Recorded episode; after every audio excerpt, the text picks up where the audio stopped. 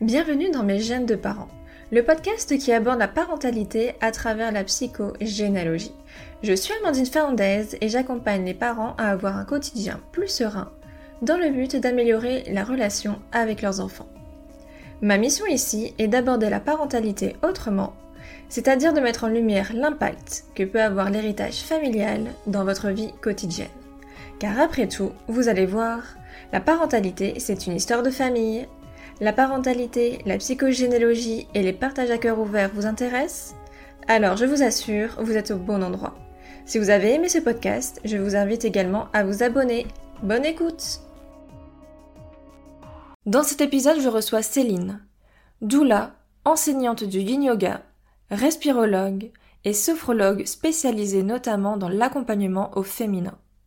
Sur le parcours PMA, le désir d'enfant, le suivi de grossesse, le postpartum, mais aussi sur le deuil périnatal. Pour vouloir soutenir et accompagner les couples et la femme dans cette épreuve, Céline l'a malheureusement vécu et expérimenté. Le deuil périnatal, Céline le connaît, car elle l'a côtoyé successivement à deux reprises. En effet, Céline est la maman d'Ernest, qui est issue de sa troisième grossesse.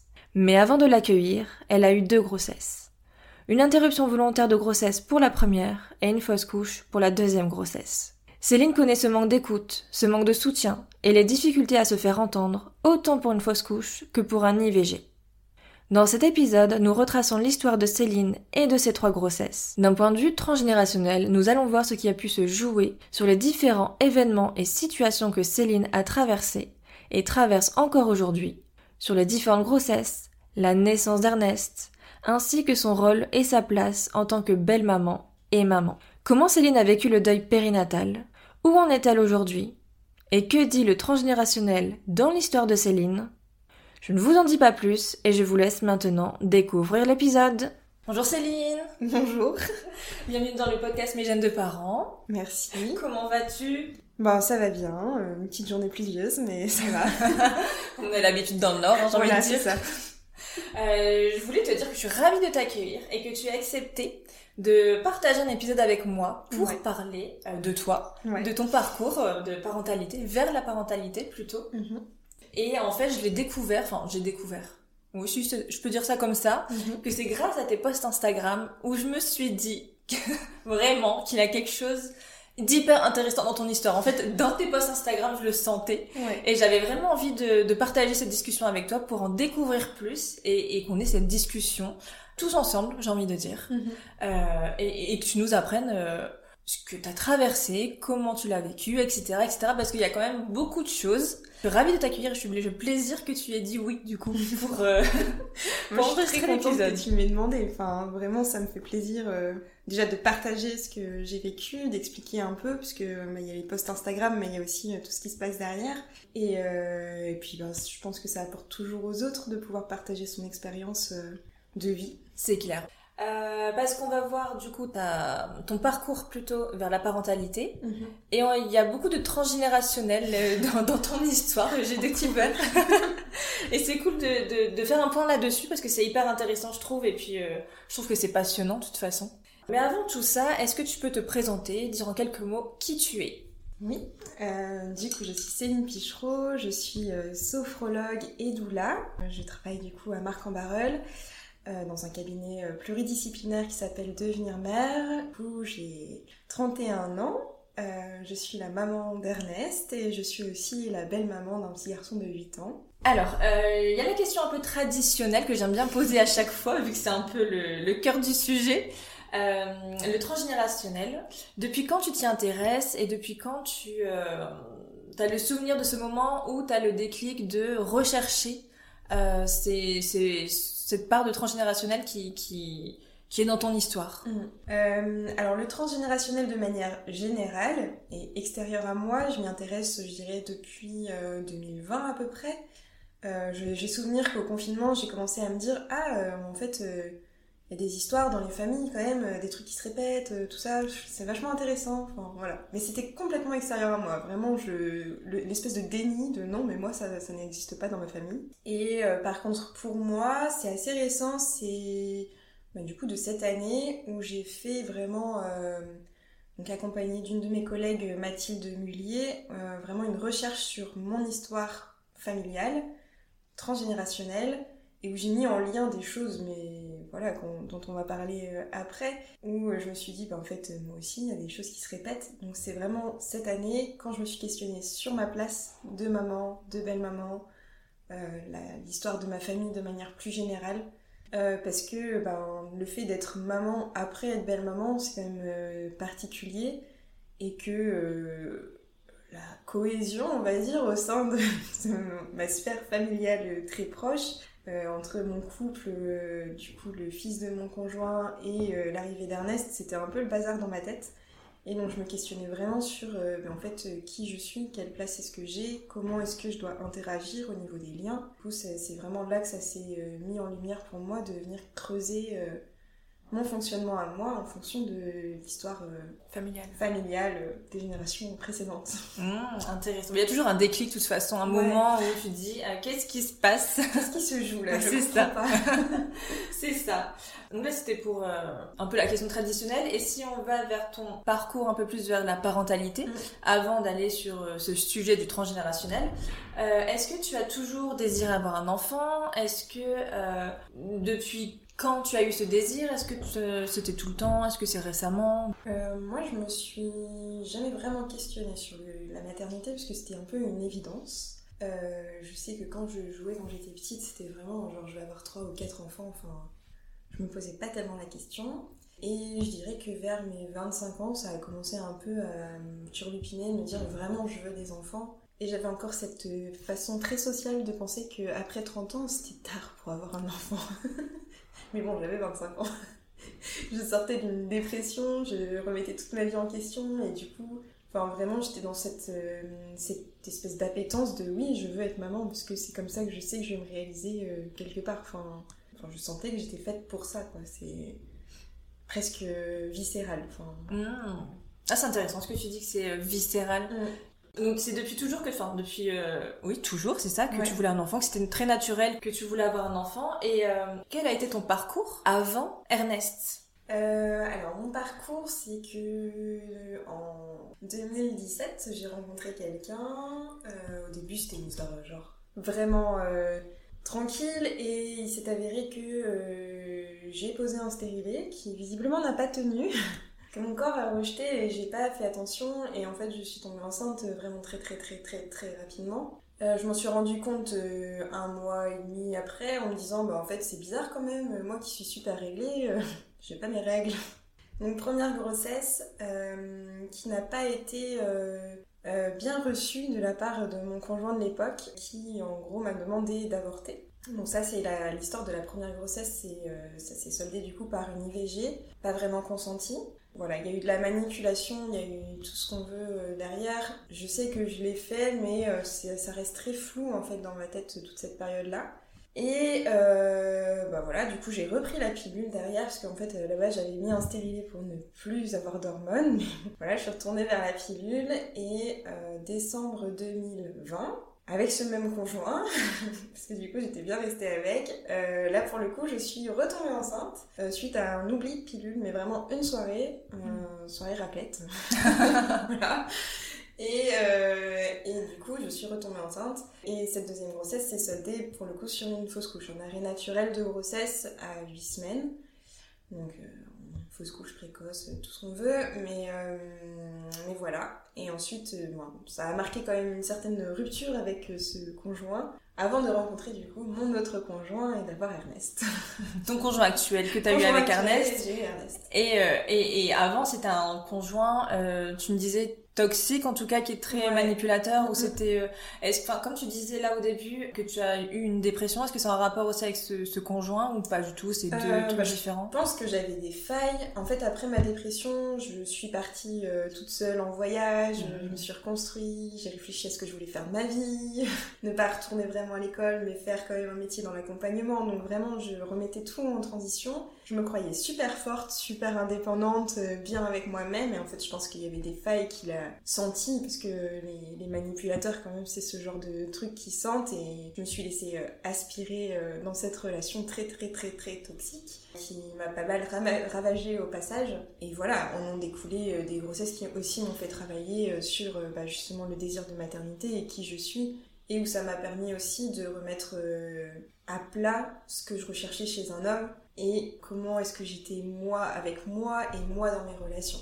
Quand tu euh, étais avec ce conjoint de l'époque, mm. pour tes deux premières grossesses dans ce cas-là, euh, c'était vers quel âge et ça faisait longtemps que tu étais avec pour la première grossesse non, mais la deuxième, est-ce qu'il y avait plus de temps? Enfin, comment ça s'est passé pour le contexte? Pour le contexte, euh, la première grossesse, c'était euh, un mois avant mes 26 ans, donc je l'ai découvert euh, juste après mon anniversaire. Ah oui, ok. Quasiment le jour de mes 26 ans. Petit fun fact, ma maman a couché de moi à 26 ans. C'est vrai Ouais. Non mais j'ai mis en lien plein de trucs. Ah non, mais le transgénérationnel... Ah oui, non mais... ah ouais, ok. Voilà. Et ça faisait vraiment pas longtemps qu'on était officiellement vraiment entre guillemets ensemble, ça faisait bah, quasiment un mois, voilà. Et la deuxième grossesse, en fait, euh, bah, après le confinement, il m'avait plaqué.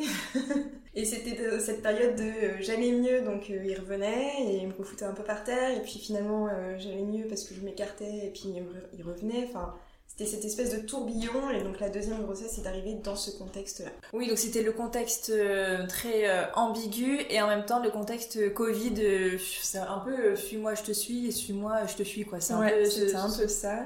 Et cette deuxième grossesse en fait elle m'a quand même permis de... Parce que pour le coup je lui avais pas dit, j'étais... En fait, je l'ai su à un moment où il était en train de remettre de la distance et de re-me fracasser plus bactère. Et donc je m'étais dit, bon, bah, je vais me protéger et je vais protéger euh, du coup ce bébé. Euh, en mettant de la distance et en ne lui disant pas, parce que du coup moi j'en voulais quand même de ce bébé, même si c'était parti pour être une maternité solo. Et euh, ça m'a permis du coup de mettre réellement fin à ce jeu qui menait avec moi et de prendre mes distances. Et en fait il s'est avéré que la grossesse s'est arrêtée le jour, enfin en termes de développement, le jour où moi j'ai mis vraiment fin à, ça. À cette relation.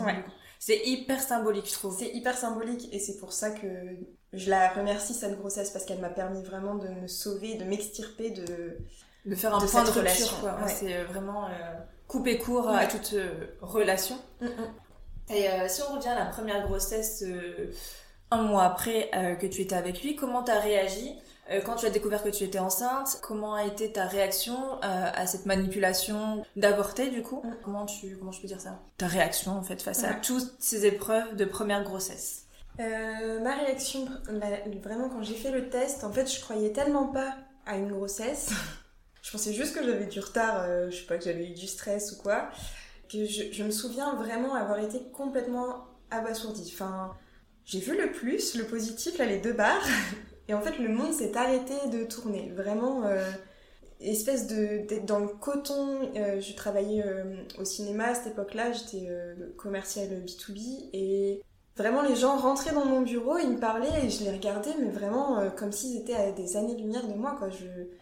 Je comprenais pas ce qu'on disait, je comprenais, j'entendais rien. Enfin, c'était complètement alourdi par la nouvelle en fait mais euh, parce que je savais pas si je devais être contente ou pas en fait. Comme ça faisait un mois que j'étais avec ce gars, j'étais un peu genre, bah. Ouais, c'est quoi cette histoire quoi? C'est comment c'est possible? En plus, j'ai mis un stérilet, c'est pas censé arriver. Enfin, vraiment un chamboulement euh, incroyable et improbable. J'en ai parlé à deux copines différentes par message en disant bah en fait euh, je sais pas ce qui m'arrive là je il m'arrive un truc, je gère pas du tout, mais vraiment pas. je sais pas quoi faire. Euh, j'en ai parlé à personne d'autre. Et quand euh, je lui ai annoncé à lui, en fait, sa première réaction, ça a été Bah, t'inquiète pas, je suis là, euh, on va faire ce qu'il faut, on va prendre rendez-vous. Et en fait, il n'y a pas eu de discussion, enfin, ça a été direct. lui, il a dit On va aller avorter et puis je t'accompagne. Et en fait, je dis Bah, non, j'ai pas pensé ça comme ça, enfin peut-être qu'on peut en discuter en fait. Et il n'y avait pas de discussion possible, c'était vraiment euh, directement ça. Pendant plus d'une semaine, euh, ça a été euh, des échanges de messages parce que moi je vivais pas encore vraiment sur l'île, donc j'étais un peu dans un intermédiaire entre les deux. Ça a été des messages où en fait on se parlait, où je disais mais quand même, je pense que je peux être une bonne maman. Enfin, est-ce que, enfin, on peut pas se laisser une chance là-dessus Et vraiment, il me retournait le cerveau en me disant, mais on a le temps. euh, Enfin, on pourrait voir ça plus tard. euh, moi, je suis pas prêt. euh. et je l'entendais, mais en même temps, moi, on m'écoutait pas dans ce que moi je ressentais. Et ça a continué comme ça pendant un certain temps, jusqu'à une conversation en face à face, pour le coup, où il m'a balancé Mais tu peux pas ruiner ma vie comme ça. Ce qui était extrêmement violent psychologiquement, parce qu'en fait, euh, moi je l'ai entendu, avec toute mon empathie et toute la personne que je suis, j'étais en mode Bah ouais, c'est vrai, je peux pas faire du mal à quelqu'un comme ça en prenant une décision égoïste, en gardant un bébé que, dont lui ne veut pas. Et en fait, il m'a retourné le cerveau de cette façon-là. J'ai accepté le rendez-vous euh, pour l'IVG en inhibant complètement ce que moi je ressentais et qui j'étais vraiment intérieurement. Parce que je voulais garder ce bébé, mais on m'en donnait pas la possibilité. Du coup, je suivais en fait, enfin, je, je me laissais faire. On a pris rendez-vous et en fait, à Armentières, ils m'ont pas bien expliqué euh, le déroulé de l'IVG. Euh, moi, je pensais que je prenais rendez-vous, je ressortais et c'était fini. Enfin, voilà. Et en fait, le premier rendez-vous, c'est pour t'expliquer comment ça va se passer, quels médicaments tu vas prendre, parce qu'en fait, il- du coup, on est arrivé quand même tard sur le Mm. déroulé de la grossesse, donc c'était pas médicamenteux, ça a été par curtage. Ah. Parce que l'IVG s'est fait à 10 semaines. Et en fait, euh, moi, je suis ressortie en mode, ben, en fait, il faut que je garde le bébé encore pendant une semaine et demie avant de. euh, Enfin, c'était euh, Mm. complètement improbable comme situation. Et la veille en fait du curtage, tu dois prendre un médicament pour dilater le col et pour commencer à préparer Mm. l'intervention. Et en fait, j'ai fait une énorme soirée où je me suis collée une énorme mine. Et en fait, je me souviens de rien parce que j'ai pris le médicament. Je sais que dans la, foulée, j'ai été très très malade, que j'ai vomi. Je sais que euh, j'ai fait de la tachycardie, que je me suis évanouie dans le bar. Enfin, vraiment. euh, et je me souviens pas du jour du rendez-vous en tant que tel. Je me souviens juste de la- la- l'assistante sociale, je crois, qui avait dit à mon conjoint de l'époque euh, Bon, par contre, elle risque de pleurer, mais c'est bon, c'est la chute hormonale, hein, c'est normal. Et après, mais vraiment, le flou, le seul truc qui me reste, c'est un peu les douleurs. Mais en dehors de ça, euh, enfin, vraiment un flou euh, incroyable. Et en fait, c'est après que je me suis dit Ouais, je pouvais pas ruiner sa vie, mais par contre, on, on me ruine la mienne. Et, et quand tu dis que, euh, comme c'était au bout d'un mois, est-ce que déjà euh, un mois c'était euh, love to love, enfin je veux dire que c'était euh, tout beau, tout rose dans, dans votre relation. Et, et est-ce que c'est à partir de ce moment-là où t'as vu les failles chez lui? En fait, je pense que intuitivement, je le savais, mais que j'étais euh, tellement manipulée aussi par son entourage qui arrêtait pas de me dire vraiment, il nous a jamais présenté personne, euh, tu dois être exceptionnel. En fait, je me suis laissée acheter par l'entourage aussi. Alors qu'intuitivement, je savais qu'il y avait un truc qui déconnait, qu'il y avait un truc qui était. euh, Enfin, ça puait cla- clairement. Et il y avait plein de trucs où je me disais Ah, c'est bizarre quand même, il répond pas. Ou Ah, c'est bizarre, il est pas dispo. Mais en fait, je prêtais pas du tout attention en me disant Bah non, franchement, les gens ils m'ont dit, euh, ils l'ont jamais vu comme ça. Du coup, c'est que ça doit vraiment bien se passer c'est moi qui me fais des films. Et en fait, il m'a du coup vendu effectivement le love to love, euh, période euh, incroyable, lune de miel, tout ce qu'on veut. Et en fait, comme c'est un gros manipulateur, il me trompait avec la terre entière, pour tout, tout le Nord-Pas-de-Calais, je pense. Donc voilà, et ça, je m'en suis rendu compte une semaine après l'IVG.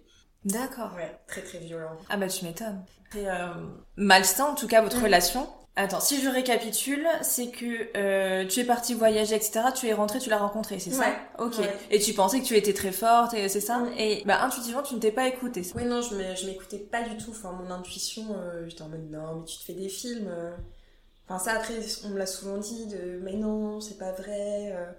Et t'as toujours ce regard un peu extérieur des gens qui, qui vraiment confirment que t'es en train de te faire des films, alors qu'en fait, pas du tout. Faut s'écouter euh, au niveau de l'intuition. Si on sent que ça pue, faut pas y aller. Bah surtout, il y a que l'image que tu montres aux autres, mais ensuite en, en, en tête à tête, j'ai envie de dire, plus en intimité, tu vois, toi, les, les signaux d'alerte, entre guillemets, ce que ce qu'il te fait à toi et pas aux autres, ou des choses comme ça, quoi. Ouais. Aussi. Après, au début, il était vraiment très fort parce que, tu vois, même quand euh, j'ai découvert qu'il me trompait, du coup, Mm. euh, j'avais vraiment cette. J'ai appelé une, co- une copine et euh, j'avais vraiment cette dissuasion, euh, cette dissociation de comment est-ce que quelqu'un peut être aussi gentil, aussi attentionné, prendre autant de temps pour, euh, pas, acheter un truc qui vraiment me fait plaisir en bouffe ou quoi. Et en même temps, voir que ce gars, euh, il va voir ailleurs, genre tous les soirs de la semaine, quoi. Et pas toujours la même. enfin, vraiment, c'était impressionnant de, de recevoir ces infos-là. Comment quelqu'un peut être aussi mielleux face à toi, aussi mielleux ben, avec ses potes et son entourage, et en même temps être cette personne juste horrible derrière, quoi, en termes de relations euh, sociales, amoureuses, tout ce qu'on veut. Et, et, suite, du coup, à, à cette IVG, comment euh, a été votre relation et comment tu l'as vécu, cette, euh, ce premier deuil périnatal? Euh, bah en fait, j'avais pas trop conscience que c'était un deuil périnatal dans le sens où la société te renvoie, mais tu as choisi de faire cette IVG, du coup, t'as rien à dire en fait. Alors que pas du tout. Euh, il faut savoir que mon corps, lui, n'avait pas compris que la grossesse euh, avait été arrêtée, puisque derrière j'ai pris 18 kilos. Ouais. Hmm. Que j'ai commencé à perdre en octobre. Donc, euh, normal, enfin, du coup, à la date où j'aurais potentiellement dû accoucher. Mais c'est tellement, mais je trouve ça tellement incroyable en vrai. Ah oui, non, mon corps, il, il, a parlé pour moi, mon corps, mais moi j'ai complètement occulté tous ces signaux. J'achetais même des vêtements plus grands sans me rendre compte que je changeais de taille. Juste, je prenais les vêtements qui m'allaient. Je ne mmh. conscientisais pas du tout que j'étais passée d'un 36 à un 40. Mmh. Vraiment, je comme ouais, dans le déni, comme ah, c'est un voile, etc. Et puis comme euh, je, je, rebondis un peu sur ce que tu avais dit au début, c'est que la veille de, enfin pour prendre le médicament et de faire l'IVG, enfin tu as dit que tu avais pris une grosse mine, et donc être dans un bar et tout ça, c'est aussi très, euh, c'est très parlant en tout cas d'une de, d'une fuite en tout cas, ah de pas vouloir euh, faire cette IVG. Enfin déjà là, cette, à ce moment-là où tu où tu le savais par ton comportement et, mm-hmm. et, ton attitude, etc. Enfin, c'était vraiment très aussi très parlant ce que cette soirée au final. Pour pas te souvenir de, de cette IVG, oui. Ouais, j'ai, bah, puis au final, je m'en souviens pas complètement. Enfin, c'est très très flou et je pense que je. Je pense qu'en fait, je m'en souviens, mais que je veux pas m'en souvenir. Mm. C'est quand même très, euh, très, très, très fort, très, très, très fort comme, euh, comme souvenir et très traumatisant puisque c'était pas, euh, pas fait en conscience. Donc, mm. voilà. Et notre relation, bah, en fait, moi, j'ai pris la fuite, j'ai fini par le plaquer en disant écoute, je suis au courant que tu me trompes avec euh, la terre entière, tu m'as fait beaucoup mal, salut, au revoir. Et bah, de nouveau, euh, j'ai essayé de me reconstruire plus ou moins parce que j'ai quand même mis un mois où j'ai fait euh, des grosses soirées, je travaillais dans les bars à ce moment-là. Donc, fin de service, bah, du coup, on boit, on sort, on va le milieu des bars et des restos à Lille, c'est quand même un milieu très fermé, euh, dans le sens où quand tu travailles dans un bar, tout le monde le sait. Donc tu rentres dans les boîtes et compagnie euh, en sachant que tu travailles aussi à tel endroit et compagnie. Je passais mes nuits euh, bah, dans le monde de la nuit. Je rentrais le matin, j'allais me coucher, je reprenais le service au restaurant à midi. Quoi. Donc vraiment j'avais une vie de déchéance totale et encore un coup, dans le déni. Et je mangeais plus, mais pour le coup, euh, je prenais quand même du poids, mais sans m'en rendre compte. Enfin, c'est vraiment un délire, mon corps, euh, ce qu'il a accumulé et ce qu'il a fait. Et euh, au bout d'un mois et demi, il est revenu, la bouche en cœur, en me disant Écoute, non, vraiment, je pense que t'es la femme de ma vie. Bon, et puis mes petites failles l'ont récupéré. Et bah, j'y suis retournée à pieds joints, hein, vraiment. Du coup, on a repris une relation où il m'a garanti que j'étais la seule, mais bon, quand t'as été trahi une fois, clairement, tu, restes sur, ouais, tu restes sur tes gardes, tu vérifies le moindre truc, euh, le moindre regard envers une autre nana, ben, du, coup tu, tu balises, tu te fais des films. Euh. et de nouveau, mon intuition était pas folle. J'ai encore pas écouté, et c'est tout, hein, euh, c'est fait partie des apprentissages, mais mais j'ai pas écouté et il y a eu un peu l'histoire de trop de euh, je suis partie au marché et puis en fait euh, il était pas du tout au marché enfin où c'est ressorti c'est ressorti à 2h du matin où il y a eu des accès de violence pour le coup genre mes voisins sont sortis en disant est-ce qu'il faut appeler la police? Et moi j'étais en panique euh. j'ai dit non non non c'est bon tout va bien. Alors pas du tout. Et bon après il m'a re-récupéré parce que j'y suis retournée encore une fois. Et là ça s'est bien passé, on va dire, pendant bah, jusqu'à la fin du confinement, du premier confinement jusqu'en mhm. juin 2020, où euh, bah là, il, m'a plaqué. voilà. Donc, fin de, de l'histoire euh, en tant que telle, en tant que vraie relation, qui a continué, euh, du coup, comme je te disais, en, bah, du coup, je remontais la pente, donc il revenait, parce que dès que ça allait mieux, en fait, il voulait garder son emprise. C'était très tumultueux, quoi. C'était un coup, je te veux, un coup, je te veux pas, etc. C'est je te récupère, je te jette, etc. C'était vraiment. Ouais, mais toujours à son avantage. C'est-à-dire que si moi j'y retournais et que j'étais en mode bah tu me manques euh, ou quoi, bah il revenait pas. Il y a même des soirs où, alcoolisé, il était. J'habitais en rez-de-chaussée et en fait, il était devant ma fenêtre de chez moi. Enfin, et il voulait voir un signe de vie. Et en fait, c'était hyper malsain et vraiment très, très, très, très manipulateur. Et, et donc ça, ça fait partie de toute cette première grossesse, cette première euh, partie en tout cas. Mm. J'ai posé les questions. j'ai posé les questions un peu comment tu as traversé ce deuil un peu après pour qu'on ait un peu la suite de, de ces événements, vu que ensuite peut-être tu as expliqué qu'il y avait un deuxième, une deuxième grossesse avec lui, et ça s'est soldé par euh, une fausse couche. Mm. Euh, c'était toujours dans le confinement. Euh, bah, du coup, c'était fin. C'était décembre 2020, donc c'est deuxième après le deuxième confinement quand même. Mhm. Et du coup, ça faisait quand même six mois qu'on n'était plus vraiment ensemble et que euh, ben, il jouait avec moi, donc euh, on était un peu le chat et la souris. Et ouais, donc cette deuxième grossesse, elle est arrivée après, bien après, et elle a vraiment marqué la, rupture finale, quoi. Et cette deuxième grossesse, est-ce que tu t'es dit, comme la première, je veux absolument le garder? Est-ce que euh, c'était aussi enfin, un enfant que tu voulais avoir comme le mhm. premier ou c'était euh, vu tout ce qu'il a fait, toute notre histoire, est-ce que non euh... Moi je l'ai vraiment vécu comme de base un cadeau parce que ben, pareil c'était pas prévu, enfin mhm. j'étais censée avoir la pilule, c'était la pilule qui tu sais tu prends tous les jours, tout le temps et du coup t'es plus censé vraiment avoir tes règles, enfin ah, c'est des pilules non-stop Ouais, les pilules non-stop. Et en fait, j'en ai oublié une. Et moi, dans ma tête, si t'en oubliais juste une, c'était pas grave.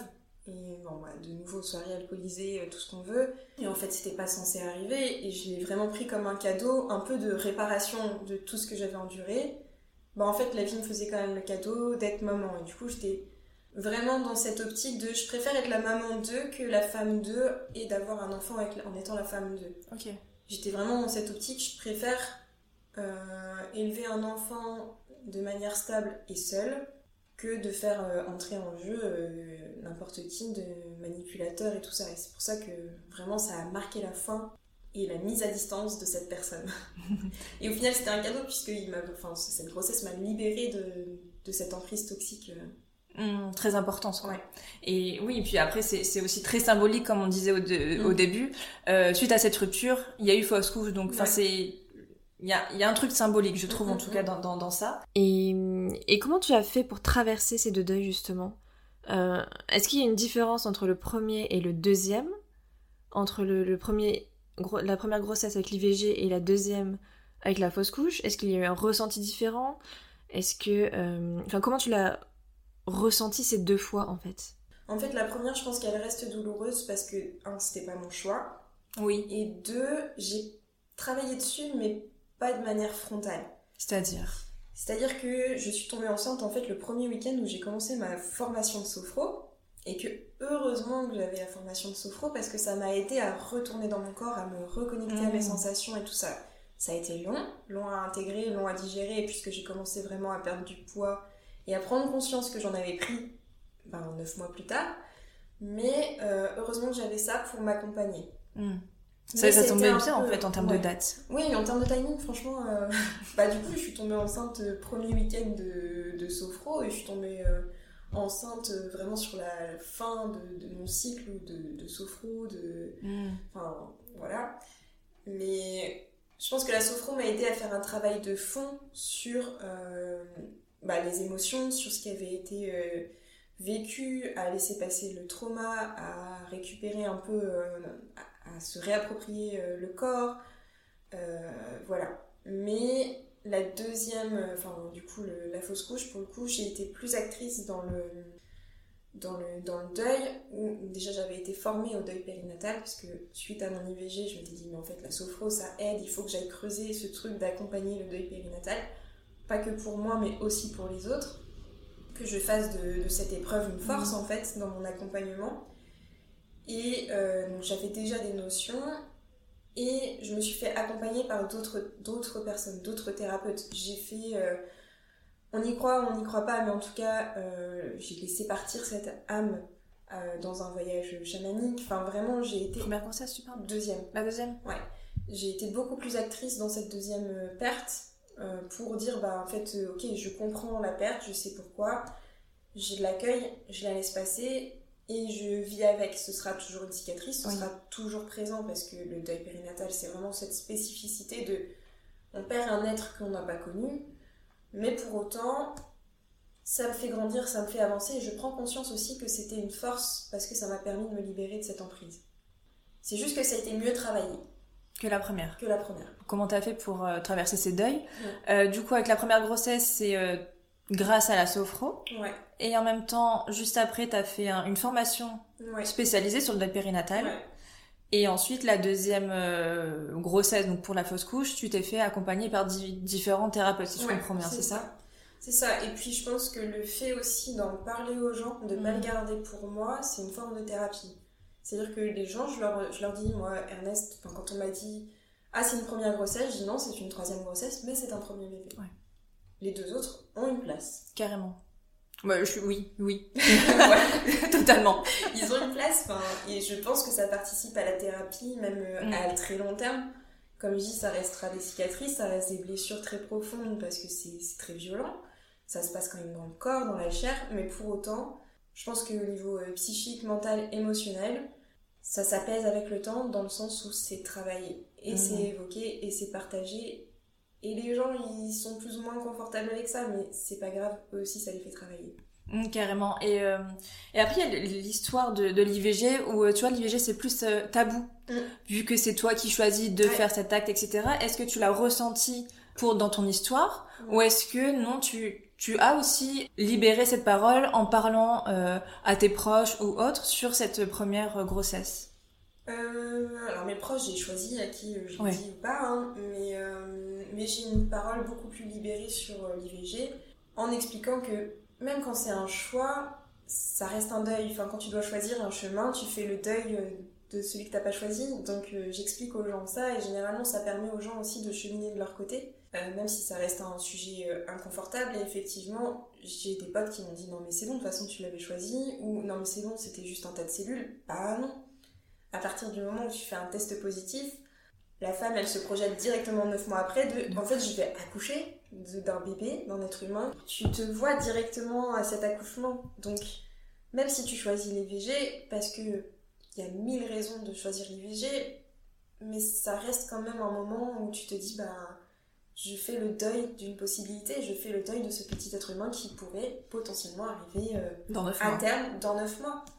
C'est ça. Mais oui, et, je suis d'accord avec toi quand tu dis, euh, avec le test de grossesse, il y a tout de suite cette projection, cette euh, imagination que tu te fais d'un enfant. Mhm. et, et, et, et, en fait, à partir de l'instant où tu sais que tu es enceinte, et même si tu as envie de l'avoir ou pas envie, bah, il y a un, je pense, en tout cas, c'est vraiment ma pensée, qu'il y a un truc qui change. Ouais et tu n'es plus juste euh, femme en tout cas, mais que tu imagines maman, etc. Et du coup, il y a ça se comprend que ça peut être difficile et pas facile de, de choisir euh, un acte que ce soit pour mille et une raisons que, que tu choisis l'IVG parce qu'il y a toujours euh, plein de raisons et pas qu'une seule. Et, et, et, si je te demande aujourd'hui où tu en es par rapport à ces deux à ces deux deuils? Où j'en suis? Ça reste très sensible Hum, parfois, euh, suivant avec qui je l'évoque et tout, suivant aussi mon propre état euh, de fatigue euh, mm. émotionnelle et, tout ce qu'on veut, parfois ça peut m'arriver de pleurer et compagnie. Je le vis aussi, comme, comme je te disais tout à l'heure, comme des cadeaux, parce que ça m'a permis de cheminer dans ma maternité, aussi dans ma vie professionnelle. Ça me permet aussi d'accompagner d'autres femmes avec ces problématiques-là. Maintenant, je te cache pas que, genre, tous les mois d'octobre, je me dis, ah bah, mon enfant, il pourrait avoir cet âge-là. Tu parles du premier? Du premier. Ouais. Euh, j'ai un peu moins ça quand même avec euh, la deuxième grossesse, mais parce qu'il n'y a pas eu de choix en fait. non, mais c'est ça, il est parti lui-même. Voilà. Donc, euh, et le premier, un peu moins ça aux alentours de la rentrée de septembre, parce que du coup, ça aurait dû tomber fin août ou début septembre. Il y a un peu moins ça avec la deuxième grossesse. La première, j'avoue que symboliquement, tous les 9 octobre, je me dis, ah, c'était la date de long terme. Mm. Donc il y a vraiment ce, truc qui, qui, reste un peu en place. Mais pour autant, ça reste. Euh, pour travailler ces deux deuils, j'ai aussi donné des noms à ces bébés, donc ils ont mm. des prénoms. Et quand je les évoque, je peux donner leurs prénoms. Enfin, au début, je le gardais très secret, mais euh, pour moi, ils ont des places et ils ont des prénoms. C'est pas des prénoms que j'aurais donné à mes enfants euh, s'ils étaient venus, mais c'est des prénoms qui leur vont bien en tant que petite âme qui sont passés dans ma vie. Ah, c'est beau, je trouve, ce que tu dis. Et en fait, c'est très symbolique. Enfin, c'est comme quelqu'un qui perd un enfant. vois, au niveau du deuil périnatal, que ce soit plus tard, que ce soit à 6 mois de grossesse ou même à la naissance. Carrément. Le prénom marque quand même une présence et. il existe. il a une identité en fait. Non, mais je suis d'accord avec toi. Et, est-ce qu'on peut savoir les prénoms ou, c'est secret? Alors, le premier, j'étais persuadée que c'était un garçon. Du coup, il s'appelle Séraphin. Ouais. Et le deuxième, j'étais persuadée que c'était une fille. Alors, au début, je voulais l'appeler Clémentine parce que je ne pouvais manger que des clémentines. et en fait, je l'ai appelée Romy. Ah Voilà. Romy. Et c'est pas du tout des prénoms vraiment que j'aurais donné. Enfin, mmh. c'est pas des prénoms qui m'appellent plus que ça dans, dans le concret, mais. Pour eux, ça leur va bien. Pour eux, ça leur va bien. Ah, c'est beau. J'ai envie de poser aussi cette question par rapport parce que cette première, enfin cette euh, ancienne relation, elle t'a beaucoup marqué et, et, comme tu dis aussi euh, ramassé et, et mm. traumatisé également. Mm. Euh, où tu en es par rapport aussi à cette relation et, et par rapport à, à, toi en fait, tu vois, mm. comment tu t'es reconstruite et comment ça va en fait, tout simplement? C'est très paradoxal et ça dépend des jours. Il y a des jours où je vais y penser et où je vais lui en vouloir comme jamais j'en ai voulu à personne où j'ai beaucoup de colère et beaucoup de, méchanceté en fait qui ressort en disant mais en fait je souhaite qu'il ait une vie pourrie et qu'il ramasse autant que tout le mal qu'il fait aux autres. Et il y a deux jours je me dis mais en fait il doit être tellement malheureux. Enfin vraiment j'ai presque de la peine pour lui je me dis mais en fait il faut vraiment une dose de malheur et de, peine intérieure pour faire autant de mal à l'extérieur en puisant dans les failles des autres pour pouvoir essayer de se construire. Moi après aujourd'hui j'ai vraiment coupé complètement les ponts Mhm. Il est bloqué d'absolument partout. Je n'ai plus tellement de risques, entre guillemets, de le croiser. En tout cas, j'évite au maximum. Euh, voilà, et clairement, la dernière fois qu'il a essayé de me parler, je l'ai regardé droit dans les yeux et je lui ai dit En fait, je pense que t'as pas compris que t'étais mort pour moi et depuis, il a jamais réessayé parce qu'il sait très bien aussi que je fais bien passer les messages avec euh, mon regard et que quand quelqu'un. Euh, c'est un peu. Je sais pas si t'as regardé Hawaii Met Your Mother. Non. il y a un des personnages, quand elle, euh, elle flingue quelqu'un du regard, vraiment, faut pas essayer d'aller rechercher quoi que ce soit. Et je suis un peu comme ça. C'est. Quand tu brises vraiment quelque chose en moi, je n'y retourne pas. Et puis après, même les paroles veulent dire aussi mort, c'est très symbolique aussi, cette façon de parler. J'ai fait le deuil de cette personne.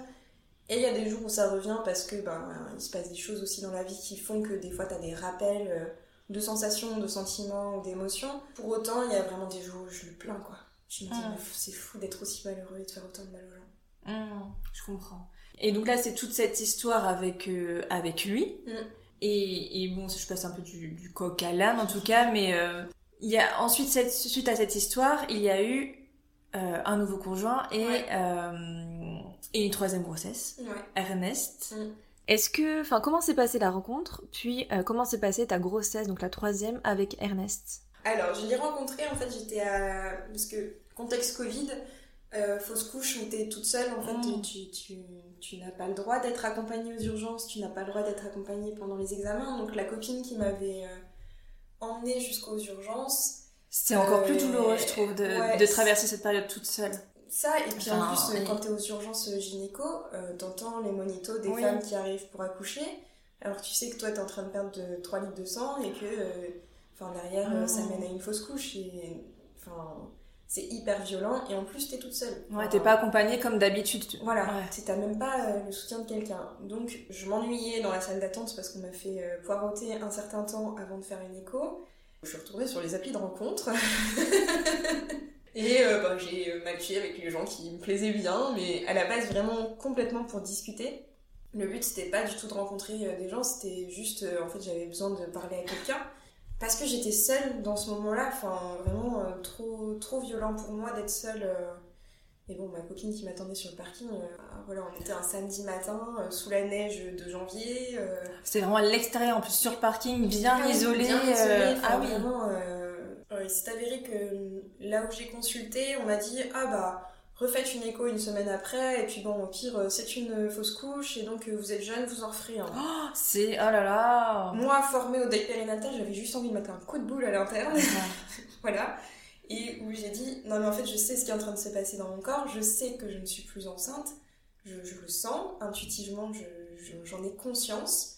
C'est quoi la suite? Enfin, Comment ça va se passer? Et en fait, on m'a rien dit, on m'a dit bah non, mais rentrez chez vous. Et je suis rentrée chez moi en hyperalgie et légèrement en en hémorragie. Et j'ai appelé une autre copine qui était sage-femme et qui était de garde dans un autre hôpital. Et je lui ai dit, écoute, là vraiment, je sais pas quoi faire, enfin, je, je, vais pas bien, en fait, j'ai des douleurs comme jamais j'ai eu. En fait, c'était des contractions. Euh, je sais pas quoi faire et euh, elle m'a dit bah écoute viens consulter et si ça va pas on te garde enfin comme je suis là euh, et j'y suis retournée bien après. Après l'évacuation aussi de après avoir évacué l'embryon le placenta. En fait ça a continué de saigner mais vraiment de manière ultra abondante. C'est limite flippant. Puis encore un coup mmh. j'étais toute seule. Donc j'ai rappelé ma pote en disant écoute faut que tu m'emmènes dans cet hôpital là maintenant parce que j'ai mon autre pote qui va me qui va m'accueillir en fait. Et donc j'ai été hospitalisée. Et c'est là que j'ai matché du coup avec Emile. de nouveau, euh, contexte Covid, euh, j'étais dans, dans une chambre toute seule parce que j'ai été hospitalisée. Et, euh, et, bon, bah du coup, on a papoté quoi. Et en fait, le courant passait bien. et on s'est rencontrés physiquement un mois après, un, mois après avoir discuté. Et aussi parce que lui, dans son contexte, une semaine sur deux, il était libre entre guillemets. Et une semaine mmh. sur deux, il avait son enfant. Donc voilà, il fallait trouver euh, un peu le juste milieu. Et il y avait, parce que c'était contexte Covid, euh, il y avait le couvre-feu le soir. Oh en fait, on pouvait pas aller dans les bars le soir pour se rencontrer. Enfin, c'était vraiment tout un micmac pour. Tout euh, était fermé. Oui, il y avait plus de bars, plus de restos. Il y avait pas grand chose. Il y avait pas grand chose comme possibilité. Et il s'est avéré que, mais c'est ça aussi qu'on n'a pas évoqué, mais ma fausse couche est arrivée le jour où j'étais tombée enceinte de la première grossesse. C'est pas vrai. Si, si, en termes de cohérence de date, c'est un truc de fou. Voilà. C'est incroyable. Moins d'un mois après, c'est mon anniversaire. Il y a vraiment quelque chose au, niveau de la naissance, c'est intense. Ouais, il y a un truc. Je vais en parler après sur le transgénérationnel, mais c'est franchement. Mais oui, toi, avec la naissance, c'est incroyable. les dates, euh, tout ça. Ah non, mais oui. Et voilà. Et en fait, du coup, il m'a fait un pique-nique sous la neige pour mon anniversaire. Bon, là, du coup, euh, c'est clair, il, avait mon petit cœur. Euh, j'étais. J'étais. Conquise. quoi. voilà. Et j'ai été complètement transparente avec lui, c'est-à-dire que je lui ai dit écoute, on a matché, j'étais à l'hôpital en train de faire une fausse couche. Je lui as rien caché Je lui ai absolument rien caché. Je lui ai dit professionnellement, je croise encore mon ex un peu tous les jours parce que dans l'ancien cabinet où j'étais, je le croisais encore. Tu étais dans. Tu travaillais dans quoi? Euh, bah, je travaillais déjà comme sophro, mais ah, euh, lui, il faisait une profession euh, un peu parallèle et similaire. Sérieux? Ce qui fait qu'on travaillait dans le même cabinet. Donc, je le croisais encore le mercredi. Donc je lui ai dit aussi, je lui ai dit écoute, euh, toutes les semaines je le vois, par contre je lui parle absolument plus. Euh, quand euh, il est là, je mets mes écouteurs et je, m'enferme sur moi-même. Alors voilà, il était au courant d'absolument tout. Mm. Il n'y a rien eu de caché, il était au courant pour l'IVG, il était au courant de tout. Emile, c'est vraiment. je lui ai dit écoute, voilà, je, viens avec mon bagage, mon bagage c'est ça. Tu prends ou tu mm. prends pas, mais en tout cas. Me voilà tel que je suis, quoi. je vais pas te mentir, je vais pas te cacher des mm. trucs ou avoir l'impression de t'avoir manipulé ou quoi. Ma vie, c'est ça. Et, et, aussi pendant, euh, enfin, si on vient aussi à pendant le, la fausse couche et, et le, le, la non-écoute du personnel soignant, c'est franchement, maintenant que j'écoute vos histoires et que, et, franchement, il y a toujours des trucs qui se rejoignent dans le fait de, bah, le personnel soignant n'écoute pas, n'explique pas assez lors d'un acte IVG et surtout lors des, de, de, de, la fausse couche. C'est, enfin, c'est moi qui sais et mieux que toi, quoi. Ouais. Et, et puis après, t'es renvoyée chez toi toute seule alors que, bah, au final, t'es un peu dans la merde. Et heureusement que tu avais cette amie euh, qui sage-femme, quoi, parce que, à mon avis, tu te, tu t'aurais débrouillé autrement. Ouais. Mais, euh, enfin, voilà, heureusement qu'on peut compter sur ses amis et, et, sur les métiers aussi, sur. Euh, ouais. Enfin, c'est il y a aussi des sages-femmes très. Euh, non, mais oui, carrément. Des médecins très à mais, mais c'est vrai que. Il suffit que quand tu tombes sur un, bah, j'ai envie de dire sur un, malheureusement un con, bah, et pas sur le bon moment, quoi. Mm-hmm. Donc, euh, oui, ça. Ouais c'est pas voilà bref. Ça peut être très violent. Exactement. Et, puis c'est ce qui rend aussi du coup la fausse couche plus traumatisante plus impactante et, et bah, qui est plus douloureuse au final et, et, plus à travailler que si ça avait été pris en compte tout de suite pris en charge enfin et qu'on t'avait écouté quoi. Il y a toujours euh, cette différence aussi en euh, fait. le fait qu'elle se soit niée par le monde médical en mode ça n'a pas existé ou c'est pas mmh. grave. Et puis même cette réflexion aussi qu'on t'a dite euh, non bah, ouais. Ça compte en fait, c'est même si c'est une fausse couche de 8 semaines, bah et alors? Ouais. En fait, tu sais que t'es enceinte, tu tu tu t'imagines, tu projettes. J'avais calculé euh, dans mon appartement comment faire rentrer un berceau, enfin genre. Ouais, mais oui. J'en étais là, donc euh, non non, euh, j'étais en train de calculer financièrement en solo comment j'allais faire. Donc ouais, le fait d'entendre, bah c'est pas grave, vous en ferez. Non. ouais. C'est pas, pas le projet là tout de suite. Ils devraient être formés au deuil périnatal, hein, les, les personnels soignants qui s'occupent de, de femmes enceintes, mm. en fait. Bah, si vous m'écoutez, j'aimerais proposer cet accès. c'est vrai en plus. Ouais, ouais. Ouais, complètement. Et donc du coup, là, c'est, euh, on parle de, de Émile, où tu l'as rencontré, où ça a été, euh, où ça a matché, Mm. en tout point. Et ensuite, je sais pas combien de temps après, en tout cas, il y a eu cette euh, troisième grossesse. Ouais. Bah pas longtemps après, hein, parce que du coup on s'est mis ensemble en février 2021 et je suis tombée enceinte en septembre 2021. Maintenant... Il y a aussi cette date de septembre-octobre 2000, enfin, Ouais, septembre-octobre, il y a cette période, des euh, trucs qui reviennent. ouais, des dates, des... Maintenant, euh, il faut savoir qu'Emile, du coup, avait déjà un petit garçon qui avait 5 ans, du coup, à l'époque. Et que lui, dans sa... il est un petit peu plus vieux que moi, et que lui, dans sa projection d'avoir d'autres enfants, il voulait pas être, comme il dit, un vieux papa. Donc il voulait assez rapidement avoir des enfants ou ne plus en avoir du tout. Moi, ayant été enceinte deux fois, clairement, le projet de maternité et ayant toujours voulu des enfants, ça me travaillait énormément. Euh, après de nombreuses di- discussions, d'avoir euh, établi que oui, en fait, on s'entendait vraiment bien, que la communication elle passait vraiment bien, que on était alignés sur beaucoup de choses, que de prime abord ça se passait très bien avec son premier enfant, euh, notre relation à lui et moi. On s'est dit bon bah yolo, on y va et puis on verra. Enfin, et en même temps, intuitivement, je savais que euh, cette grossesse n'arriverait pas tant que je n'avais entre guillemets pas accouché du précédent. Il s'est avéré que euh, la date prévue d'accouchement de, La deuxième de la deuxième grossesse, c'était censé être le 3 septembre. J'ai eu mes règles le 6 septembre, je suis tombée enceinte le 23 septembre. Mais c'est Voilà, j'avais accouché du précédent, donc je pouvais tomber enceinte du suivant. c'est tellement symbolique ce que tu dis à chaque fois. Enfin, ouais. c'est- c'est- mais- Et je sais que c'est le cas, enfin, que j'avais accouché du précédent, donc c'est bon, la suite pouvait passer et... Il est plus âgé que toi C'est quand ouais, il a plus 50 plus que moi. Bon, c'est pas beaucoup, Ouais, mais non, oui, non. voilà. Oui, en tout Après, cas, il est c'est... très traditionnel, hein, Emile. Oui. il est très euh, la famille, euh, du coup, euh, enfin déjà le divorce pour lui ça a été euh, tout un truc à, tra- à traverser parce que dans sa conception, une fois que t'es avec Mm. quelqu'un, tu meurs avec C'est pour la personne. vie, ouais. donc, euh, mais voilà, donc avoir des, des enfants euh, rapidement et pas à 40 ans, euh, Oui. c'était important pour lui. Et euh, comment ça s'est passé cette grossesse? Comment tu l'as vécue par rapport aux deux précédentes? Euh, alors, je savais que j'étais enceinte. C'est mais ça que j'ai pas dit aussi tout à l'heure, c'est que à chaque grossesse, en fait, j'avais quand même cette intuition qu'il y avait quelque chose qui changeait dans mon corps au moment de l'acte. Le 18 septembre, je l'ai dit à Emile, j'ai dit, écoute, là, je sais que ça a marché, je peux te dire, c'est à côté de moi, je, je le sens. Euh, Il m'a dit, ouais, on verra, nanana. Bon, il s'avère que euh, trois semaines après, le test était positif. J'ai dit, bah, tu vois.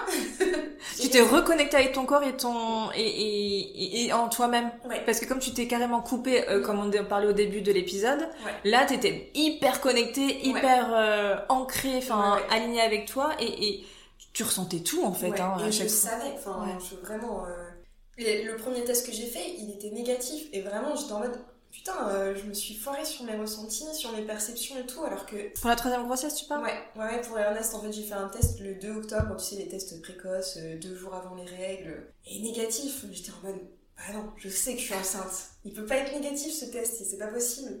Du coup, j'étais un peu triste et tout, en me disant, bon, bah voilà, je me suis foirée sur mes ressentis, je vais avoir l'air trop con auprès euh, d'avoir dit, ah là, ça a marché, alors que pas du tout.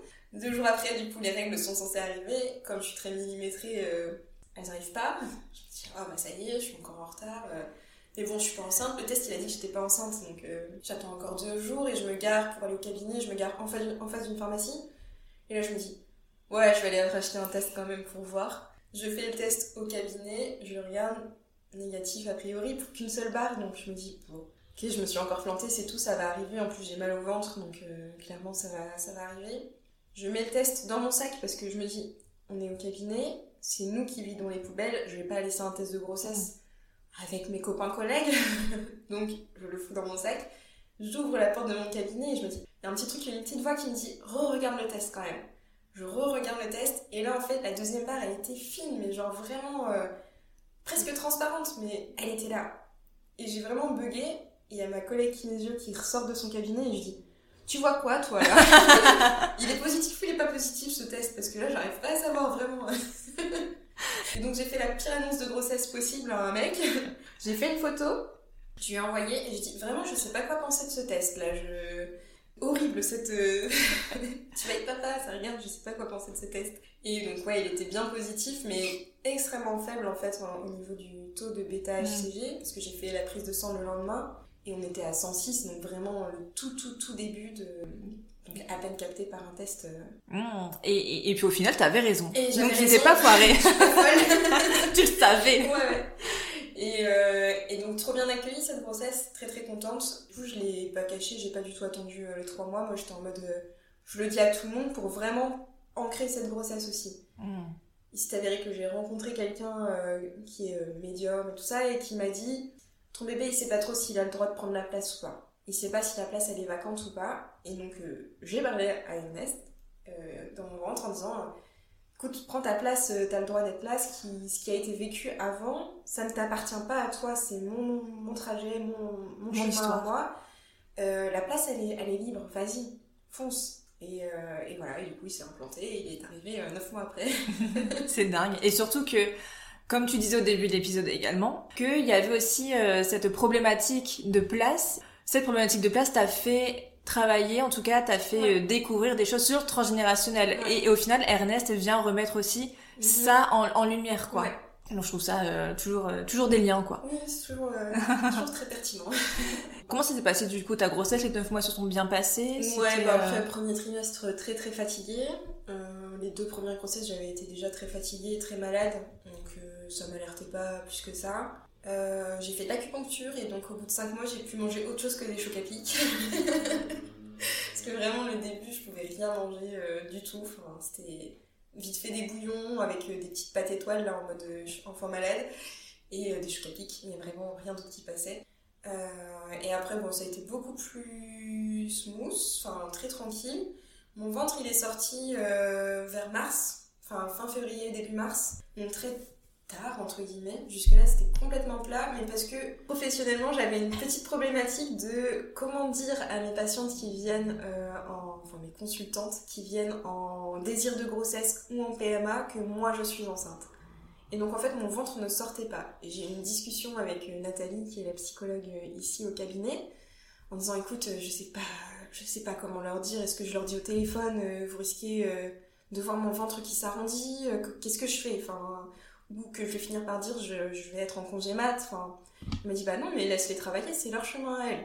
Le lendemain mon ventre il était sorti euh, Ça, Ouais. ça me fait penser aussi à, à prendre sa place en tant que, que comment dire, euh, sophro, Mm. Dans sophro et peut-être doula, je sais pas si c'était à ce moment-là tu t'étais doula aussi, mais en tout cas prendre sa place face à ses, face, face à ses consultants plutôt. Ouais.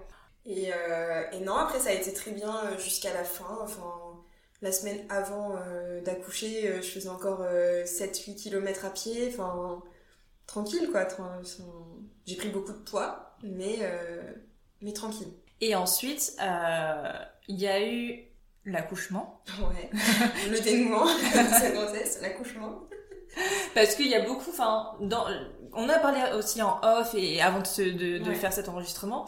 Et moi, je vois qu'il y a beaucoup de choses autour de la naissance, dont on va parler tout, tout, tout à l'heure, dans tous les cas. Oui. Et, et c'est intéressant d'en parler, donc comment ça s'est passé pour toi, Mm. euh, Euh, la naissance d'Ernest? Moi j'étais persuadée que j'allais accoucher euh, en avance, pas Mm. euh, au terme ou après le terme. C'était quand ton terme? Le... C'était le 23 juin, le terme. J'étais persuadée que ça arriverait avant, et en même temps, j'avais un peu la trouille que ça arrive le 8 juin. Je ne voulais pas que ça arrive le 8 juin, parce que je ne voulais pas que mon enfant naisse le même jour que sa grand-mère, que ma Mhm. maman. Euh, on expliquera après pourquoi, mais euh, je ne voulais surtout pas ça.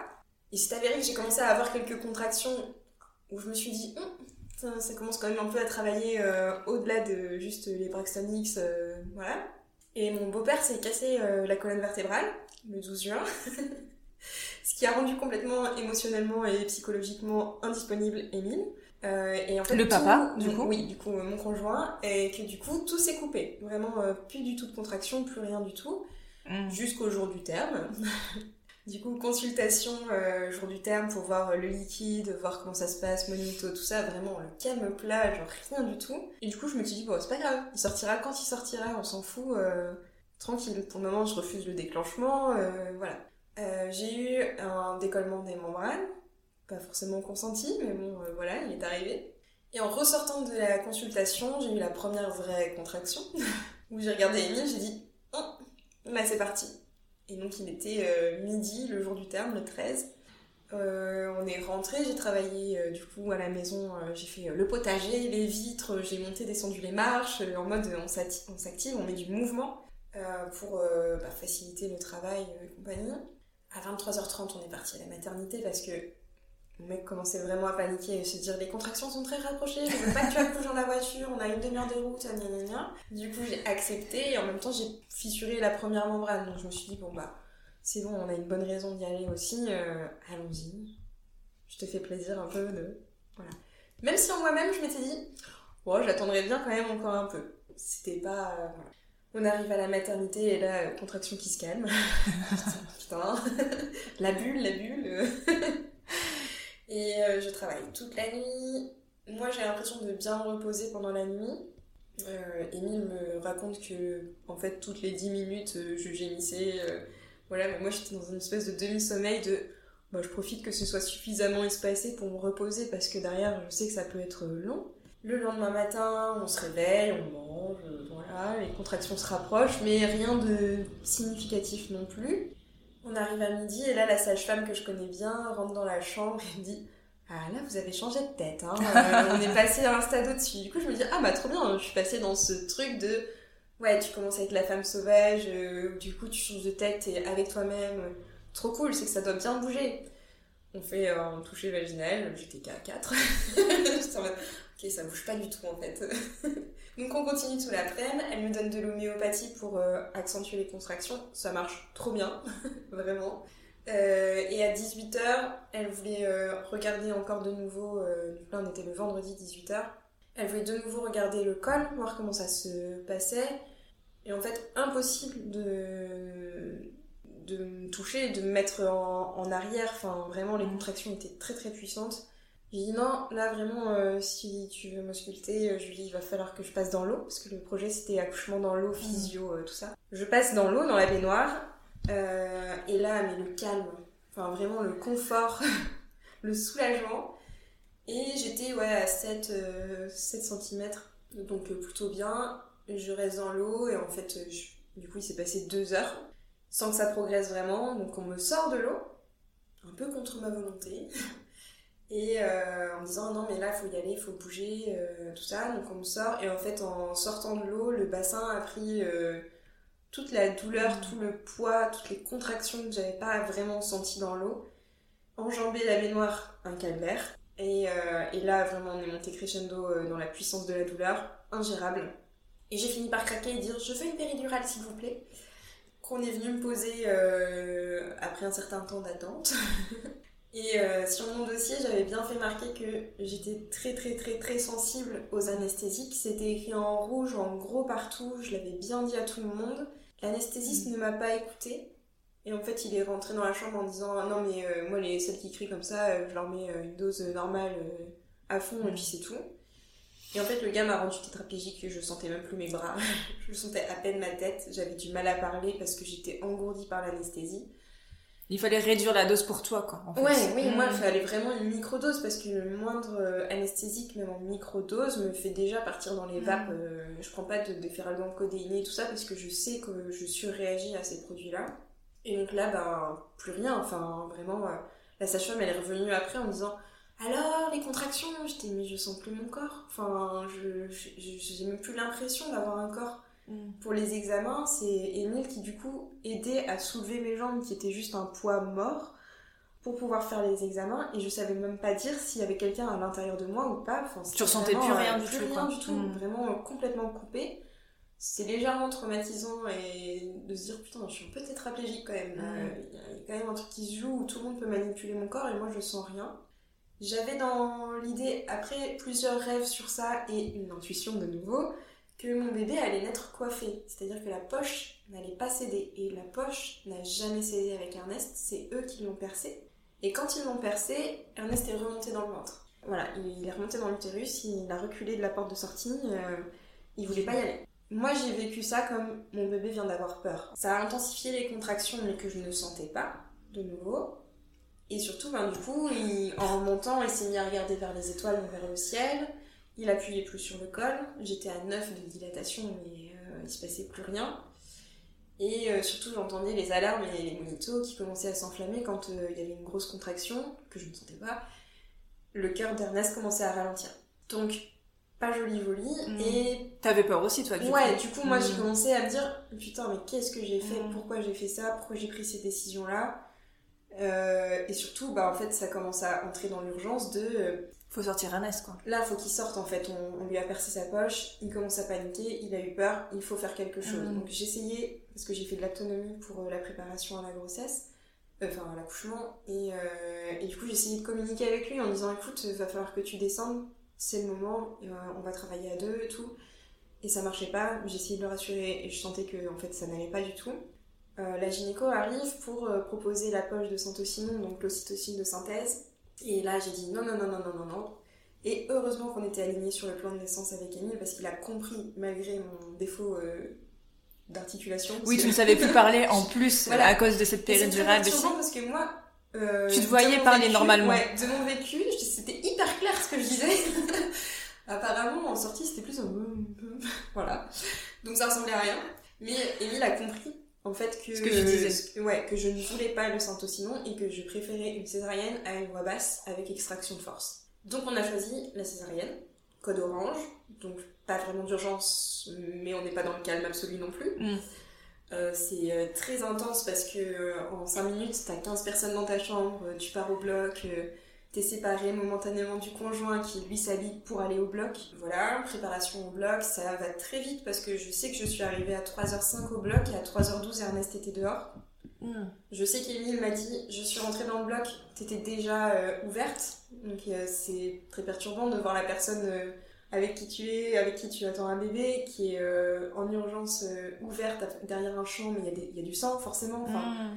Il m'a dit qu'apparemment il y avait un matelas sur le côté pour le papa qui risque de tomber dans les pommes. Ah bah c'est perturbant hein, de Voilà. voir ça, hein, euh, Bah, son t'as point de vue. d'adrénaline, t'as un Ah cortisol, enfin vraiment c'est euh, très intense. Le seul moment où apparemment j'ai été super claire, c'est le moment où ils ont dit est-ce que vous voulez qu'on baisse le champ pour le voir sortir? J'ai dit oui.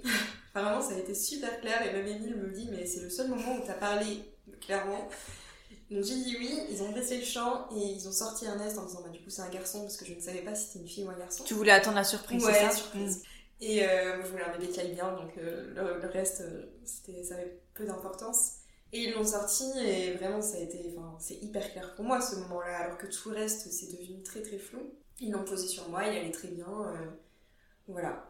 Et on a quand même attendu pour le clampage du cordon, enfin, j'ai demandé à avoir mon placenta parce que je voulais faire l'empreinte, ils me l'ont donné, on est allé en chambre tout seul, tranquille, on a fait l'empreinte tranquille avant de le ramener, euh, de ramener le placenta et de dire, bah, c'est bon, on a fini, vous pouvez le jeter maintenant. Euh, donc euh, voilà, très intense cette naissance, très longue, parce que Oui. du coup un travail bien, bien bien long.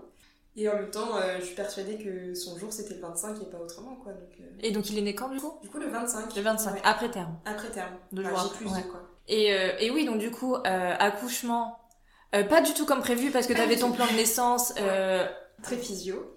voilà, physio, etc. Mais au final, ça ne s'est pas fait. Et, et, et du coup, accouchement très long. Euh, et puis après aussi l'anesthésiste qui en fait casser la tête également et qui ne, re, qui ne veut pas Ouais. euh, entendre euh, euh, ce, ce qui était noté en rouge, en gras, en tout ce que tu Ouais. veux. Et, et donc, bon, imprévu aussi. Mm. Et, et puis au final, ça s'est fini en césarienne. Ouais. Mais césarienne choisie au final. Oui, c'était le plan de naissance euh, avec les différents plans, c'est ça Ouais, c'est ça. Moi, quand- enfin, même dans, dans mes accompagnements, quand on fait des plans de naissance, j'explique bien qu'il y a le plan initial Mmh. idéal voulu comme on a envie que ça se passe et qu'il y a aussi tous les imprévus qu'on Oui. ne maîtrise pas parce que la naissance c'est à la fois le truc programmé quand tu sais tu fais ton test tu sais qu'à la fin ça se dénoue par un accouchement et en même temps il y a tout le champ des possibles de euh, ça se passe super bien comme prévu à ça se passe pas du tout bien et qu'il Mm. faut en avoir conscience pour que la naissance soit vécue le mieux possible. Et ça, j'en avais conscience quand les gens me disaient Ah, euh, sans péri, euh, dans l'eau et tout. J'ai dit, Ouais, ça c'est le plan initial, idéal. Il y a aussi intégré dans ma tête que ça peut finir en césarienne. Je le sais. J'en suis consciente. Je sais que ça peut finir euh, voilà, avec tout le champ des possibles. Mm. Et tous les imprévus qu'il peut y avoir dans, dans la vie, en fait, tout simplement. Et donc, euh, césarienne, pas du tout euh, mal vécue en tant que telle. Enfin, ça reste traumatisant. Les douleurs après, elles sont euh, improbables. Enfin, puis tu sais qu'on t'a quelque part un peu charcuté. On te coupe quand même sept couches de tissu pour atteindre ton bébé. Enfin, voilà, il y a tout ce vécu-là autour. Mais pour autant, c'est euh, c'est pas un traumatisme. J'ai Mm. été actrice de cette naissance quand même. Oui. Et, et donc du coup là on va faire aussi un peu le, le transgénérationnel, on va, Ouais. ça y est, Euh, parce que il y a beaucoup de choses qui tournent autour de la naissance avec toi en tout cas, et Ouais. tout le monde en fait j'ai envie de te dire, mais euh, avec toi c'est conscientisé en tout cas. Mm. Euh, déjà par rapport au, au tout début, avec les premières grossesses où Ouais. euh, tu disais que tu étais tombée enceinte deux fois de suite à la même période, c'est ça si je me trompe pas? Alors, pas enceinte à la même période. C'est la date de conception La date de de la première grossesse correspond à la date de perte de la deuxième. En fait, le 16 janvier, c'était la date établie de début de grossesse de celle où j'ai fini en IVG. Ouais. Et euh, le, le jour où j'ai fait la fausse couche, où j'étais à l'hosto et où euh, on m'a hospitalisée et compagnie, c'était le 16 janvier. Hmm. C'est, c'est, Donc il y a une résonance. Oui, il y a, il y a une répétition et sur le, le 16 janvier, en tout cas, euh, c'est, c'est, enfin, c'est très symbolique en tout Ouais. cas avec ce, cette première et deuxième grossesse et aussi avec tes 26 ans en tout cas. Ouais. Et du coup, ma maman, elle, elle a accouché de moi en 26 à 26 ans. Et toi à 26 ans, bah, c'est là avec la où t'es tombée enceinte, où t'es tombée enceinte de la première grossesse. Ouais. de- Et moi, je suis l'aînée, donc euh, c'est ça qui a un... Ah oui, j'avais pas cette notion-là. tu es la première grossesse et la première grossesse euh, de, de cette IVG, c'est Ouais, euh, C'était à mes 26 ans. À tes 26 ans, c'est ouais, il y a, y a le cycle de vie quoi, c'est Ouais. euh, c'est important. Enfin, ça montre qu'il y a quelque chose autour de la naissance. Mm. Euh, alors, enfin, comme je dis, il y a, il y a des cycles de vie, des répétitions, des choses comme ça, mais des fois ça se fait d'une autre manière. Et ce qui est intéressant, enfin moi j'aime bien, c'est, c'est, enfin j'aime bien. C'est entre guillemets à chaque fois, hein, c'est, c'est vraiment ça. Euh, bah, du coup, qu'est-ce qui s'est passé euh, Parce que dans, dans un IVG, il y a euh, l'histoire il y a les deux histoires en fait. Il y a la tienne et il y a celle de, de l'ancien conjoint. Ouais. Qu'est-ce qui se passe pour ne pas accepter cette première grossesse en fait? Qu'est-ce qui s'est joué euh, dans ton histoire familiale et aussi la sienne? Donc il y a son histoire à lui, qui, qui le regarde en tout cas, et puis il y a la tienne. Euh, donc qu'est-ce qui s'est passé aussi autour de cette première grossesse? Ça peut être euh, remonté à toi. Euh, comment s'est passé aussi ta, quand toi tu es né, la, la grossesse de ta maman, enfin tu vois par rapport à toi. Ouais. Et après on remonte à chaque fois avec les premières grossesses euh, de ta grand-mère du coup Mhm. Et, et arrière-grand-mère. Enfin à chaque fois moi je regarde sur les hum, trois générations d'au-dessus, mère, grand-mère, arrière-grand-mère. Ouais. Après, c'est c'est trop, quoi. Euh, Qu'est-ce qui s'est passé autour des premières grossesses? Et, et, euh, au final, avec la deuxième grossesse également, vu qu'il y a eu une fausse couche. Donc ça aussi, Mm. c'est- significatif de, de euh, qu'est-ce qui s'est passé en deuxième grossesse euh, Mm. dans l'histoire familiale euh, avec les lignées directes. Mais on peut regarder aussi d'un d'un point de vue plus extérieur, Ouais. Ou euh, qu'est-ce qui s'est passé aussi dans, dans l'histoire familiale plus globalement et plus généralement, quoi, avec les, les naissances des, des, des tantes, des cousines, etc. Si, Mm. si on veut regarder plus loin. Et ensuite, là, la troisième grossesse qui est aussi intéressant, c'est qu'il y a eu les 40 heures, c'est ça? Ouais. D'accouchement, donc très long. Mm. Et, et on peut se dire, tu vois, émotionnellement, qu'est-ce qui s'est passé Mm. pour retenir euh, l'enfant, tu vois? Parce que consciemment, euh, tu c'était là c'était le terme donc oui il y avait euh, cette, cette envie ce besoin d'accoucher Ouais. mais émotionnellement comme c'était très long et, et après comme il remonte également euh, comme euh, émotionnellement qu'est-ce qui se passe? Alors évidemment il y a, il y, a, il y, a, y a ce qui se passe dans ton histoire à toi avec Ouais. tous les imprévus qu'il y a eu le jour J et puis également avec euh, quelques jours avant le, la- le beau-père c'est ça? Ouais, mon beau-père qui s'est cassé la colonne. voilà, qui s'est cassé- cassé la, la colonne et donc du coup émotionnellement t'es plus prête à accoucher, tu l'as dit Mhm. aussi, donc il y a ton histoire aussi à toi, Ouais. mais également les, les histoires de troisième grossesse, etc. Et, et quand je dis qu'il y a beaucoup de choses qui tournent autour de la naissance, euh, autour de, enfin avec toi, c'est parce que euh, symboliquement, il y a le prénom. Bon après c'est des indices qui montrent qu'il y a quelque chose. Euh, je sais qu'il y a beaucoup de Nathalie autour de toi et dans ta famille également. Ouais. Euh, ma maman s'appelle Nathalie. Ma marraine s'appelle Nathalie. Alors, c'est pièce rapportée parce que c'est la femme du frère de ma mère, Ok. enfin l'ex-femme. Mais du coup, c'est ma marraine parce que c'était le couple parrain-marraine. Euh, Mais qui s'appelle Nathalie. Mais du coup, elle s'appelle Nathalie. Donc déjà, pour mon oncle, il y a quand même un truc qui se joue aussi. Euh, et du coup, euh, dans ma famille, on a ce, cette transmission de l'enfant. Euh, son deuxième, troisième prénom, c'est celui de parrain ou marraine. Donc je m'appelle Céline Nathalie. Voilà. Ton deuxième prénom Nathalie quoi. Voilà. Ici, c'est pas vraiment la chef, mais bon, c'est quand même elle qui a ouvert euh, le cabinet Devenir Mère. Elle s'appelle Nathalie. Oui, là où tu travailles. Voilà. Et mon autre lieu de travail, parce que je travaille aussi à la maison des aidants, la directrice de la maison des aidants s'appelle Nathalie. Mais c'est incroyable. Voilà. Donc, euh, et puis bon, quand on sait que Nathalie, si tu recherches au niveau de, de l'étymologie, c'est quand même natalité, natal, enfin. ça se joue autour de la naissance. Exactement. Toujours. Voilà, donc euh, il y a vraiment un gros lien là-dessus. euh. C'est ça, déjà avec le prénom Nathalie, Mm. mais également avec tes accompagnements. Ouais. Dans ce que tu fais, parce qu'au début, tu enfin moi, je, je savais pas ce que tu, que tu faisais, euh, enfin que tu étais en tout cas commercial et que tu travaillais dans, dans les bars de nuit. Et ensuite, là, tu as complètement changé d'orientation vu que tu Mm. accompagnes les femmes euh, Ouais. en sophrologie avec la spécialisation néonate, si je me trompe pas. Et en plus, tu es doula, donc tu accompagnes les naissances. Mm. Il y a un truc sur les naissances, enfin, déjà par le métier également. Donc c'est pour Mm. ça que je dis en psychogé, soit il y a des euh, choses qu'on dit, qu'on sait dans la famille parce que c'est dit et, et, et du coup bah c'est avéré en tout cas. Mhm. Et puis il y a des choses où euh, des fois il y a il y a des choses qui ne sont pas dites, que ce soit euh, volontairement ou involontaire- involontairement. Euh, volontairement parce que c'est trop douloureux pour telle ou telle personne, ou alors involontairement parce qu'on omet de dire ça, ou alors parce qu'on ne sait pas tout simplement. Et puis après, quand on remonte aux époques, ben il y a des choses, il y a des choses qu'on- qui se Mm. disent pas, euh, dues à leur époque, leur Ouais. euh, mentalité aussi qui, a- qui a évolué. Euh, vu que là on est en 2023. Enfin bref, c'est Mhm. tout un Processus. tout un processus, oui. Et et du coup, il y a beaucoup d'indices qui vont dans le même sens sur le même sujet. Mhm. Avec la Nathalie, avec le métier. Ouais. Euh, Il y a également aussi ta maman qui a voulu être sage-femme, donc une naissance forcément, et euh, qui voulait être sage-femme et qui ne l'a pas fait. Ouais, elle a eu le concours, euh, mais elle- elle- finalement elle n'a pas été sage-femme. Elle fait de l'informatique aujourd'hui, donc rien à voir. Et, euh, et moi, quand euh, je cherchais ce que je voulais faire bah, aux alentours du bac et tout ça, j'avais dit Ah, sage-femme Et en fait, elle m'avait dit Non, ça se passe pas bien, des fois, il y a des bébés qui meurent, c'est pas tout beau, tout rose, et t'es trop sensible, va pas faire ça. Et Et en fait, du coup, je l'ai pas fait. Enfin, moi, je me suis dit, bah, peut-être que, ouais, c'est vrai, je suis trop sensible, trop timide, trop pas faite pour ça. Derrière, du coup, j'ai fait des études d'orthophonie avec pour projet de me spécialiser en néonat parce que je trouvais ça incroyable de, de s'occuper des tout petits prématurés euh, en orthophonie. Il y avait plein de choses à faire et c'était pas encore euh, très euh, Développé. et tout ça. Et puis finalement, du coup, j'ai fait ma dépression, donc j'ai pas eu mon diplôme d'orthophonie, j'ai arrêté vraiment juste avant le diplôme. Et derrière ça, je me suis dit, ouais, je suis quand même faite pour l'accompagnement, je vais pas travailler derrière un bureau. Donc j'ai eu des jobs alimentaires, les bars, euh, le cinéma, enfin vraiment plein de trucs. Je me débrouillais pour avoir, euh, même sans diplôme, des, des postes enfin, commercial B2B, alors que t'as pas de diplôme. euh, voilà, juste j'ai géré mon entretien. Et du coup, je me suis tournée vers la sophro. Au début, je voulais faire pour le sport, vraiment préparation mentale. Et puis, ben, ça m'a ramené euh, à la périnate. Et puis après, j'ai découvert le métier de doula, mais en 2019. Je me suis dit, ah ouais, mais non, est-ce que vraiment euh, je peux être ça, euh, tout ça? Et puis en fait, ça a cheminé et aujourd'hui, je suis doula aussi. Mm. Donc euh, je reste. chaque fois, il y a un truc qui vient me rattraper Avec le. avec la naissance, avec ça. le monde de la périnate. ouais. Ouais.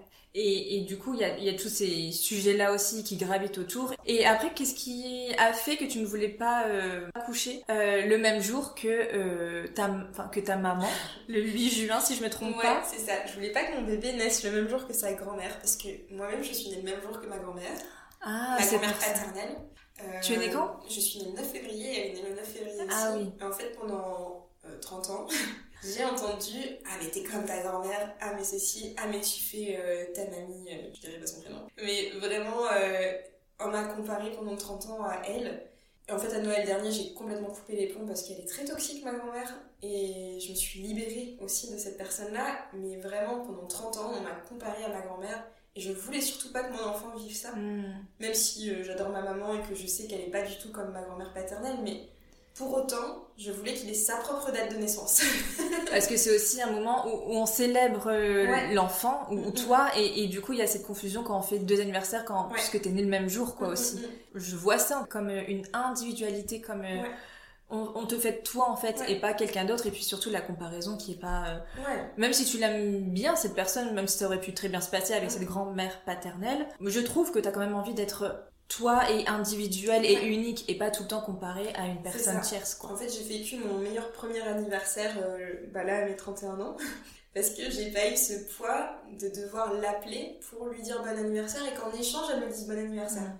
Parce qu'il y avait, elle est très euh, dans ce truc de euh, c'est les jeunes qui doivent appeler les, les plus vieux et tout ça. Et en fait, euh, j'avais jamais mon, mon anniversaire à moi et toute la journée, jusqu'à ce que je l'appelle, j'étais sous cette contrainte de faut que je pense à mamie, faut que je pense à mamie, faut que je pense à mamie. En fait, je passais pas mon anniversaire à moi. C'est euh, vraiment, il fallait que j'y pense. Et si je l'appelais trop tôt, bah, elle allait faire les courses ou elle était euh, pas dispo. Euh, si je l'appelais à midi, elle était déjà en ligne avec quelqu'un d'autre. Si je l'appelais à 17h, c'est ah bah, t'aurais pu y penser quand même plus tôt parce que tu sais très bien que c'est ton anniversaire, alors c'est le mien. Et en fait, j'avais pas ma date à moi. Et donc, mon premier bon anniversaire, c'était là, à mes 31 ans. Donc, je comprends que tu voulais pas euh, accoucher le 8, quoi. Le, ouais, voilà, c'est chacun son anniversaire. Ouais, c'est compréhensible. Et euh, au tout début de l'épisode, tu disais aussi qu'il y avait un truc sur euh, la place en tant que maman. Mm. Par rapport aussi à ton rôle de belle-maman. Qu'est-ce qui s'est passé? Est-ce que tu peux nous en dire plus? Ouais, c'est très compliqué de trouver sa place déjà en tant que parent, je pense, parce que quand tu formes un duo et que d'un coup tu deviens un trio, enfin d'un coup, après une naissance, tu deviens un trio, il y a aussi ce truc qui bouge, mais alors quand t'es un duo avec une fois de temps en temps, ou euh, enfin. Une semaine sur deux. Ouais, plus ou moins une semaine sur deux, ça dépend des systèmes de garde. D'un coup, t'es trois, mais t'es trois en sachant que t'as pas vraiment d'autorité sur cet enfant, euh, autorité dans le sens cadre et tout ça, parce que ça se passe plus ou moins bien et que bah là tu rajoutes encore un enfant enfin vraiment moi j'étais perdue je savais plus qui, qui j'étais en fait euh, quelle, euh, quelle facette de moi j'étais à la maison, si j'étais euh, la mère, la belle-mère, euh, la conjointe, la femme, enfin vraiment tout un tout un spielblick au niveau de la place. Et du coup, j'ai été creuser ça parce que j'avais besoin de retrouver qui j'étais et comment je devais un peu réagir et interagir avec les différentes personnes qui composent la famille. Et t'as trouvé, bah, est-ce qui c'est pas trop indiscret? Qu'est-ce que tu as trouvé dans le transgénérationnel? Tu ah, pas dans, dans, le transgénérationnel, il y a beaucoup de trucs parce que ma grand-mère paternelle et mon grand-père paternel font partie des précurseurs des divorces. parce que ça se faisait pas à l'époque, mais en tout cas, euh, du coup, c'est arrivé. Euh, il s'est avéré qu'il y a beaucoup de séparations en fait dans mon arbre généalogique, surtout du côté de mon papa. Et en fait, ça vient, ça vient résonner. Dans mon histoire à moi, euh, en termes de place, parce qu'il y a vraiment eu aussi des, des places qui ont bougé, de je joue le rôle de la maman alors que t'es pas mon enfant, enfin d'enfants qui ont été placés euh, chez des ah. tantes ou chez des oncles, ma grand-mère qui a pris la place de sa propre maman parce que ma, mon arrière-grand-mère était malade. Enfin vraiment, il y a tout un système de place qui fait que dans mon arbre, personne n'a vraiment sa place. Et donc, euh, je viens travailler ça, moi, à mon échelle, en tant que belle maman, maman, conjointe, femme, euh, tout ce qu'on veut. Et c'est ça que tu as creusé, du coup, quand tu as voulu euh, explorer ton histoire, et il y, a ça qui est ressorti, c'est ça? C'est ressorti, et surtout, ça a mis en évidence que, bah oui, il y a, y a, des problèmes de place.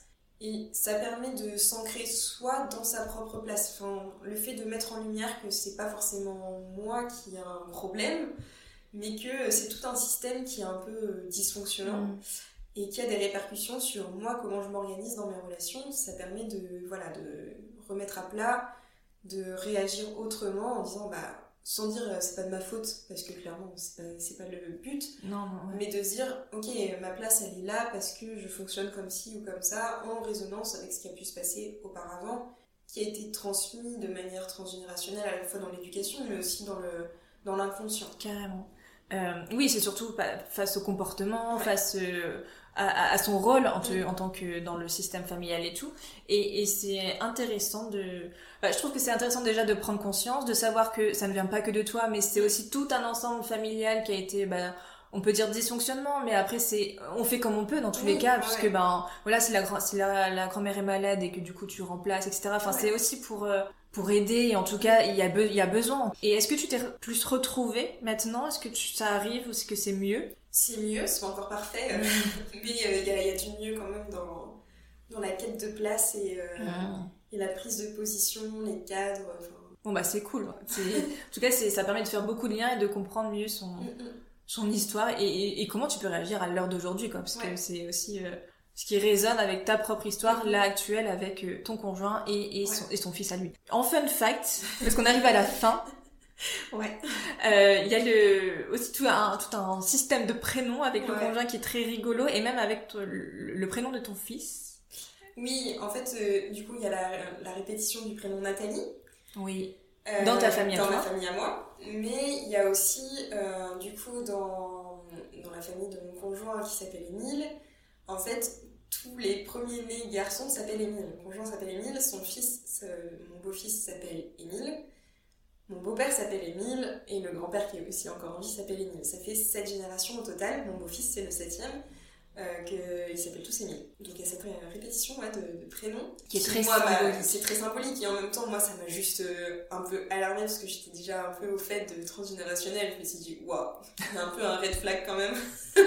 C'était un peu le seul red flag que je mettais à Émile au début en mode, c'est quand même un peu chelou, non Voilà, bon après on s'y fait, hein, ils ont tous leurs petits euh, noms euh, qui fait qu'on confond personne, mais euh, et suivant le ton, tu sais qui est appelé aussi. mais ouais, il y, a vraiment une répétition à ce niveau-là. Et autre fun fact, c'est que mon papa s'appelle Emmanuel, le parrain de mon conjoint Émile s'appelle Emmanuel, et dans les prénoms d'Émile, en deuxième ou troisième, je sais plus, troisième prénom je crois, c'est Emmanuel aussi. Enfin.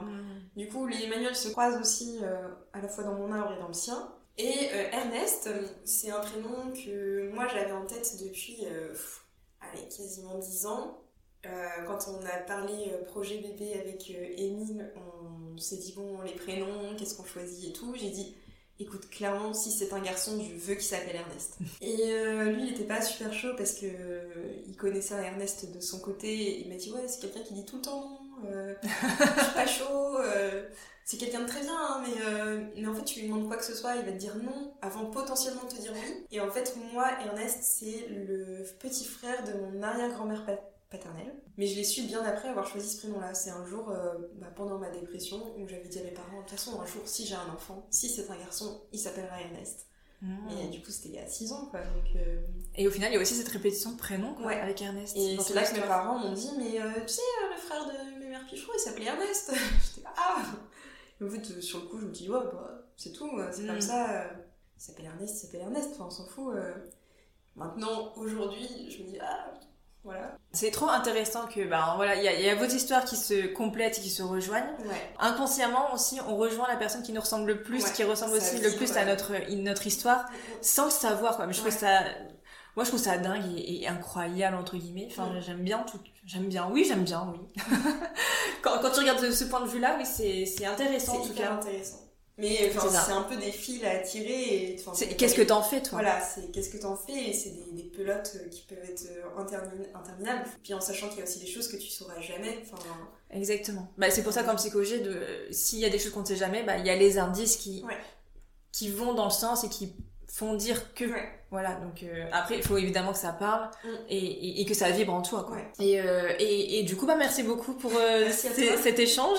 Est-ce qu'il y a un dernier mot que tu souhaites dire ou ou pas un dernier message? En soi plutôt s'il arrive quelque chose que ce soit soit en transgénérationnel soit au niveau de la maternité soit même du deuil périnatal de pas hésiter à se faire accompagner quoi qu'il en soit.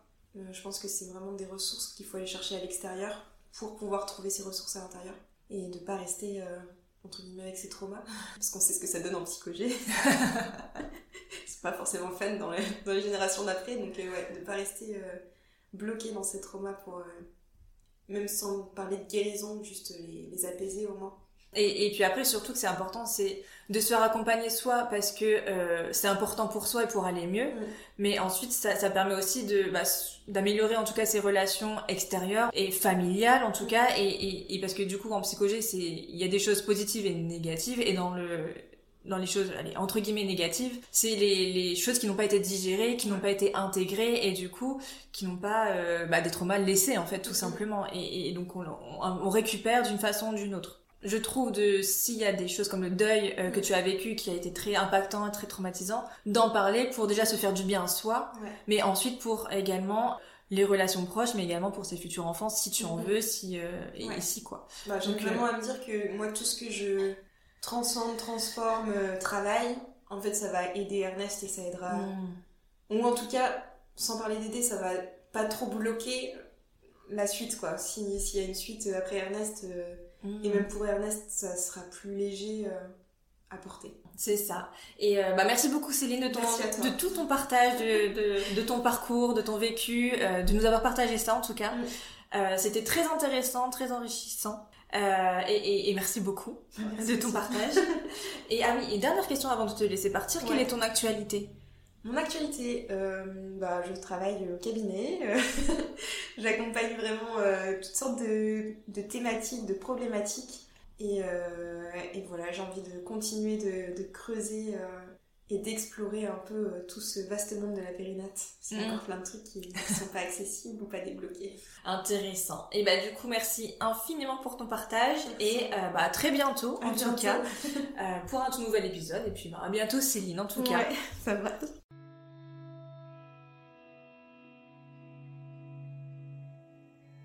Cet épisode est maintenant terminé. Un grand merci d'avoir écouté jusqu'à la fin et d'être toujours là. Je vous invite à vous abonner pour suivre les prochains épisodes. Si vous avez envie de soutenir le podcast, vous pouvez le partager sur vos réseaux sociaux et tout autour de vous. Si le cœur vous en dit, vous pouvez laisser un avis sur la plateforme d'écoute de votre choix. Et cerise sur le gâteau, vous pouvez également me retrouver sur Instagram pour en apprendre toujours plus. Le lien est dans la description. Je vous dis donc à très vite pour un tout nouvel épisode.